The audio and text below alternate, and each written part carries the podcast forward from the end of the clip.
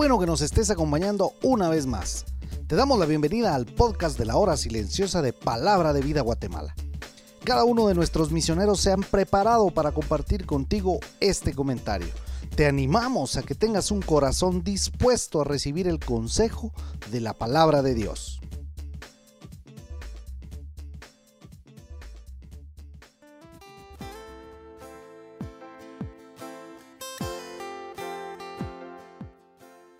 En el Hijo amado, en quien tenemos redención por su sangre, el perdón de pecados según las riquezas de su gracia.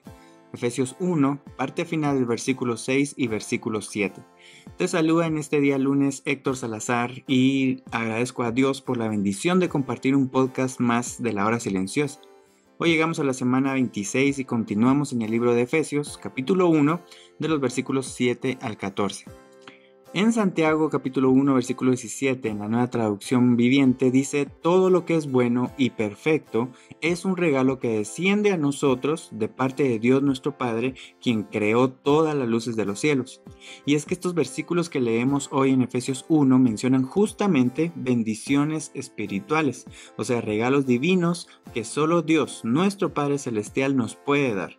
De hecho, son regalos buenos y perfectos que ya nos dio y que ya tenemos por pura gracia, o como dice el versículo 7, según las riquezas de su gracia. Y esas riquezas son un tipo de bendiciones y regalos infinitos que Dios nos da y que no merecemos. También según versículo 7 nos aclara que fuimos liberados de la esclavitud del pecado. Eso es lo que significa la palabra redención. Y no solo eso, sino que también nos dio el perdón de nuestros pecados. Pero hubo un precio que pagar de por medio. De hecho, fue un precio muy alto que costó ni más ni menos que la preciosa sangre de Jesús, el Hijo amado de Dios, como dice la última frase del versículo 6. Solo Dios Padre podía pagar ese altísimo precio, porque así lo quiso, por su voluntad, como dice versículos 9 y 11. Todo esto que Pablo nos revela en estos versículos, en el versículo 9 lo llama misterio. Ahora, ¿por qué lo llama así? ¿Porque no se podía entender? No, no es por eso.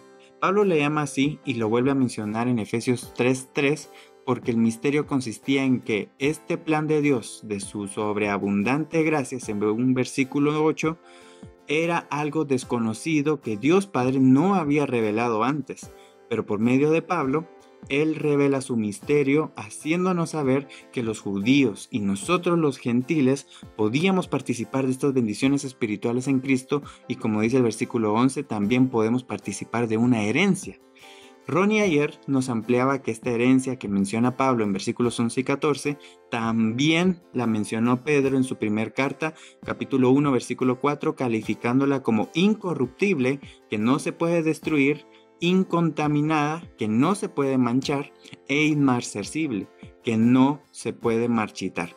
Así que no solo en Jesús tenemos bendiciones como haber sido liberados de la esclavitud del pecado, haber sido perdonados de nuestros pecados y de tener una herencia, sino que también Dios Padre, según versículo 13, cuando nosotros los gentiles somos salvos eternamente por haber oído la verdad del Evangelio de Jesús y haber creído, Dios Padre nos sella con el Espíritu Santo declarándonos que somos su propiedad.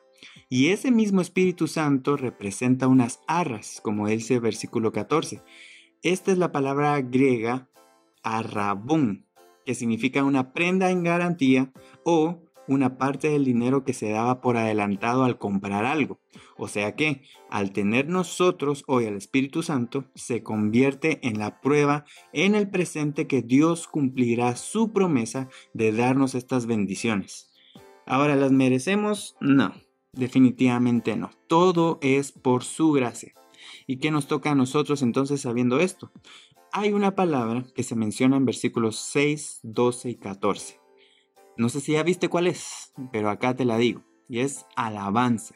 Debemos de alabar a Dios. Por eso, vívelo. Tal vez la pregunta que viene es, ¿cómo podemos alabar a Dios?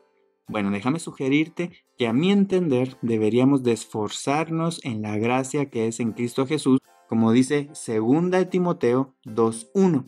La idea de este versículo es, pensando en la gracia de Dios y todo lo que ella nos dio, Debemos sacar fuerzas y mantenernos firmes. También lograr valorar todos estos regalos, todas estas bendiciones y luchar cada día por agradar a Dios. Luchar por demostrarle a Dios que lo podemos amar y que podemos pecar cada vez menos. Si no lo logramos, bendito Dios, existe su gracia y nada nos puede separar de su amor. Pero si obtenemos victoria sobre nuestros pecados, significaría que nuestra alabanza a Dios está siendo cada vez más genuina.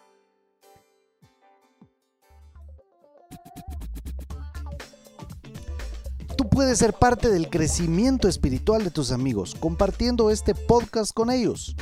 Síguenos en nuestras redes sociales para recibir más recursos como este. Nos encontramos nuevamente el día de mañana.